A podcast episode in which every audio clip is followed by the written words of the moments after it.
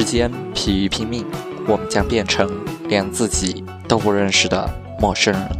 是时候静下心来，倾听自己内心的声音。大家好，我是主播小雨。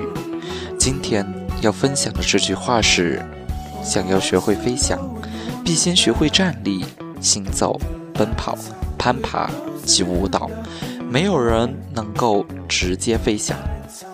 压力与挫折的其中一项来源，是在你还没有做好准备前便仓皇应战，如同尼采在这句格言中所说的：“没有学习这些较低阶技术就想展翅高飞的人，是注定在产跌一跤后一蹶不振的。”而这又回到了传承仪式的观念。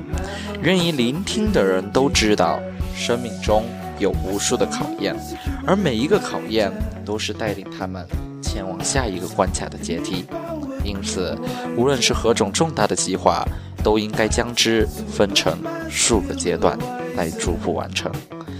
举例来说，如果想要征服心仪的人，那就应该将目标拆解成下面这些步骤：接触对方的目光。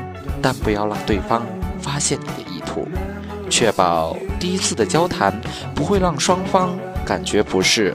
首次约会时必须谨慎小心，在友谊和追求之前画上一条模糊的界限，小心翼翼地摸清彼此的心意。